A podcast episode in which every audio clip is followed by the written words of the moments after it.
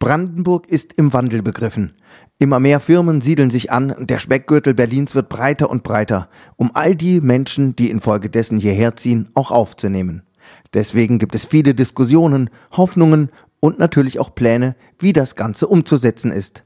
Wir starten nun eine Reihe, wie denn die Orte und Gemeinden in unserem Sendegebiet damit umgehen, um all das bewerkstelligen zu können. Und was läge da näher, als mit dem Ort Grünheide anzufangen, der mit der Gigafactory gleich das erste große Projekt vor seiner Tür hat. Wir hatten die Chance, mit Jörg Steinbach, dem Wirtschaftsminister Brandenburgs, darüber zu sprechen. Herr Steinbach, laut eigener Aussage soll Tesla ja nur der Anfang gewesen sein und es sollen noch viel, viel mehr Firmen folgen. Können Sie schon sagen, ohne jetzt Namen zu nennen, ob es sich hauptsächlich um Firmen rund um die Elektromobilität handelt? Hm, erstmal muss ich Sie ein ganz kleines bisschen korrigieren, weil das, was ich dort immer als eine Sogwirkung bezeichne und wo andere Investoren das Interesse haben ähm, zu kommen, bezieht sich auf ganz Brandenburg. Also das ist jetzt kein Zielgebiet Ostbrandenburg, äh, dass jetzt ähm, jemand gleich der direkte Nachbar von Tesla wird. Im Gegenteil, da wüsste ich im Augenblick gar niemanden, wenn Sie so wollen sondern das bezieht sich an der Stelle auf Gesamtbrandenburg, das bezieht sich auf äh, Orte im Speckgürtel, ob das jetzt in, in der Nähe von Ludwigsfelde ist oder ob das in der Lausitz ist oder ob das auch in Richtung Uckermark oder Prignitz ist. Also insofern, das bezieht sich wirklich auf die Fläche und nicht auf Märkisch-Oderland oder Landkreis oder Spree. Ähm, nein, die locken mir da nichts äh, heraus, ähm, denn das ist eigentlich einer immer wieder der Erfolgsgaranten, die Unternehmen, die ja selber dort Standorte vergleichen. Äh, und das ist ja, wenn Sie so wollen, eine gewisse Wettbewerbssituation, die haben mh, hm, immer etwas dagegen, dass ihr Interesse vorzeitig bekannt wird. Und wenn man dort Erfolg haben will, dann muss man tatsächlich so lange warten, bis das Unternehmen selber sagt, jetzt machen wir es an der Stelle öffentlich, dann kann man es gemeinsam machen. Aber ich würde im Prinzip diese Chancen vertun, wenn ich das selber sozusagen in die Vorhand gehen würde und dort Namen nennen würde. Nun hat sich ja schon mit Rocktech ein Lithiumhersteller in Guben angekündigt, BASF mit der Kathodenmaterialfabrik und Recyclinganlage für Akkumulatoren sitzt in Schwarzheide und Tesla baut neben der Gigafactory in Grünheide die Batteriefabrik für ihre Autos. Also die Wege sind kurz und alles ist verfügbar. Wird Brandenburg jetzt das neue Mecker für Elektromobilität? Das versuchen wir ja zumindest ein bisschen. Das ist ja richtig. Also wir versuchen halt diese, diesen Gedanken der Kreislaufwirtschaft äh, tatsächlich zu verfolgen und dass man sagt, also wir beginnen sozusagen mit den mit den Rohstoffen.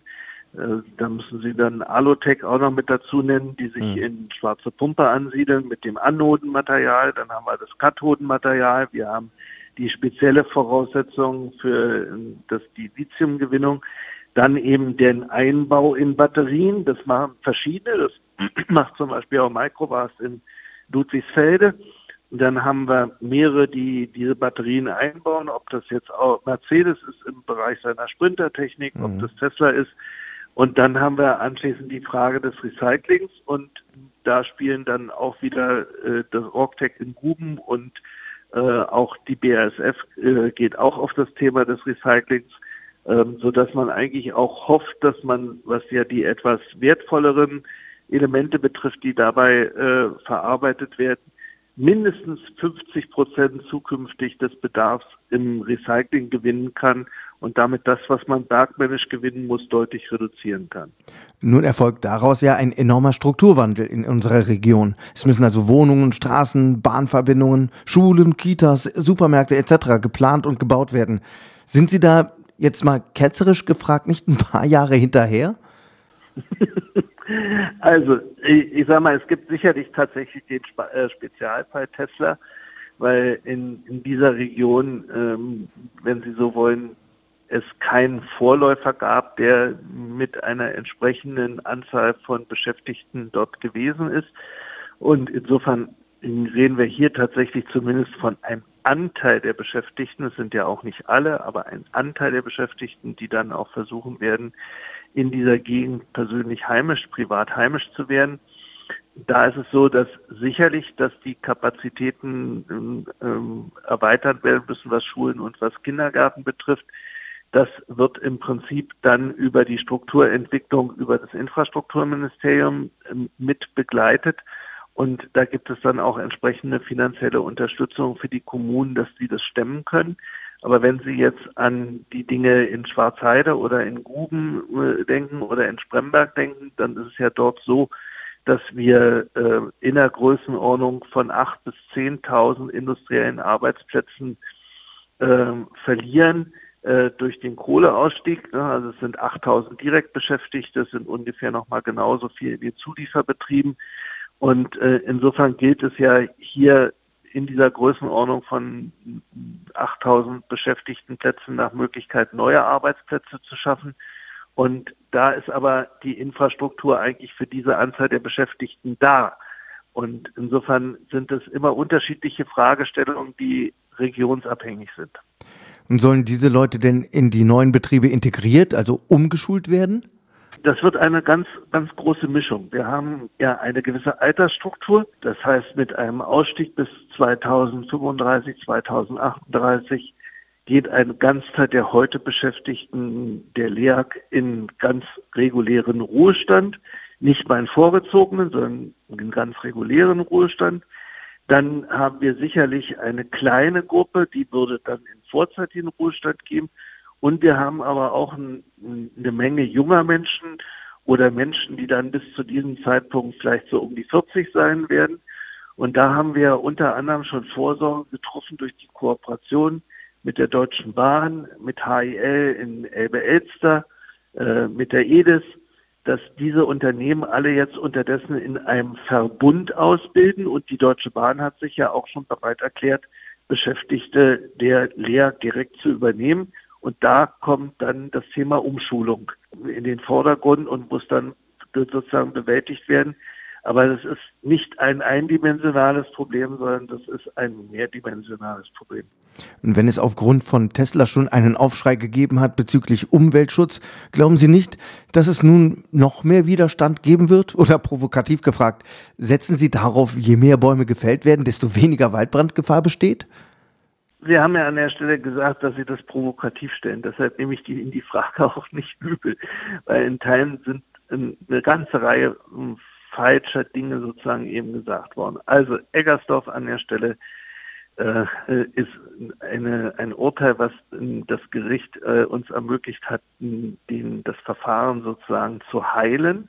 Und da ist auch im Augenblick erstmal keine Kürzung in der Förderung, denn der WSE hat noch gar nicht die Gelder investiert, die die Mehrförderung in der Größenordnung von zwei Millionen Kubikmeter pro Jahr ermöglichen die hat der WSE noch gar nicht getätigt. Das heißt, selbst wenn wir in einer umgekehrten Richtung rein theoretisch den Prozess gewonnen hätten, oder also meine Kollegen sozusagen hier vom, vom LFU den gewonnen hätten, ähm, dann würde trotzdem die ganze Zeit nur die bisherige Menge gefördert werden, weil der WSE technisch noch gar nicht in der Lage ist, die Mehrförderung durchzuführen. Also insofern ist jetzt auch durch das Urteil keine Kürzung eingetreten.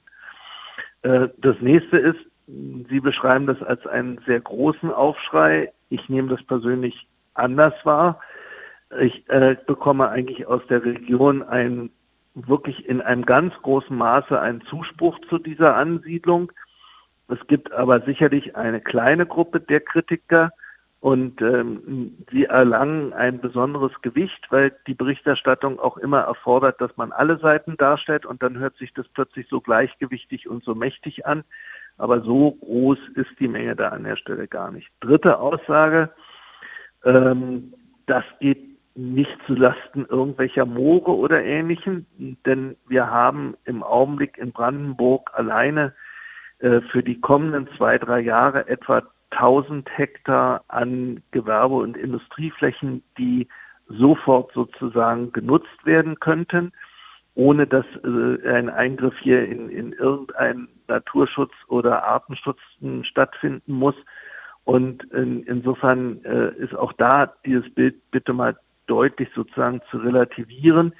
Und wir haben auch noch ein weiteres Potenzial von über 6000 Hektar in Brandenburg, wo ebenfalls solche Ansiedlungen möglich sind und wo nicht der Umweltschutz sozusagen der kritische Faktor ist, sondern die Bebauungspläne, die aber ohne Eingriff in diese Umweltbelange sozusagen möglich wären. Also wir haben, wenn wir eins haben, dann ist es mit Sicherheit Fläche für industrielle Ansiedlung.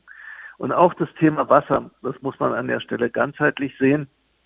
Äh, wir haben an der Stelle immer gesagt, und das wusste Tesla auch schon zum Zeitpunkt der Standortauswahl, dass über den WSE nur die erste Ausbauphase mit Wasser versorgt werden kann und die weiteren Ausbauphasen, die da von Tesla damals ins Spiel gebracht wurden, die brauchen das Wasser dann aus einer deutlich größeren Entfernung. Und dann hat das Wasserwerk in Cottbus gesagt, wir könnten auf Anhieb drei weitere Tesla-Ansiedlungen ähm, sozusagen mit Wasser versorgen. Also insofern das Wasser, ich sage jetzt nicht, dass das Wasser nach, nach Grünheide aus Cottbus kommt, damit das bitte nicht missverstanden wird, aber ähm, ist es durchaus denkbar, dass es dann einen Weg, ich sag mal, äh, von 30 bis 50 Kilometer an der Stelle zurücklegt. Ähm, das ist überhaupt nicht unüblich. Ich, mein Beispiel ist immer die Großstadt München, deren Wasserversorgung eine Quelle hat, die 80 Kilometer von der Stadt München entfernt ist. Äh, die Konsequenz ist, dass die Wasserversorgung dann für das, das Industrieunternehmen teurer ist. Aber da ist, sage ich mal, an der Stelle dann mein Mitleid begrenzt. Aber haben Sie sich nicht doch an der Stelle von Tesla abhängig gemacht, weil die ja schon angefangen haben zu bauen, ehe Sie die Genehmigung erteilt haben? Ich weiß, dass es Menschen gibt, die an der Stelle so darüber denken, aber ich werde auch umgekehrt nicht müde, dieses zu korrigieren. Das ist falsch in dieser Beziehung. Hm, aus zwei Gründen ist es falsch. Erstens, jede der vorzeitigen Maßnahmenerlaubnisse, die erteilt worden sind, hatten als eine Voraussetzung, dass alle Behörden, die in irgendeiner Form etwas zu dem Verfahren zu sagen haben, so also auch obere und untere Wasserbehörde und andere Bereiche, dass die grundsätzlich für den Abschluss des Verfahrens eine positive Genehmigungsprognose gegeben haben. Das war im Übrigen auch etwas, was das Oberverwaltungsgericht bestätigt hat bei den drei Anfechtungen, die es gegeben hat. Jedes Mal ist bestätigt worden, dass das Gericht die gesamtpositive Prognose nachvollziehen konnte und aus dieser Sicht heraus auch entsprechend die Einwendungen abgelehnt worden sind. Also insofern war dort eine wesentlich größere Sicherheit für das ganze Projekt gegeben, als das an der Stelle ähm, von dem einen oder anderen tatsächlich realisiert wird. Das Zweite ist, dass auch die ganze Zeit man darauf geachtet hat, dass die finanziellen Ressourcen da sind, dass dieser Rückbau im Zweifelsfall stattfinden kann. Und da hat am Anfang ähm, der, der Grundstückswert als eine Sicherheit gedient.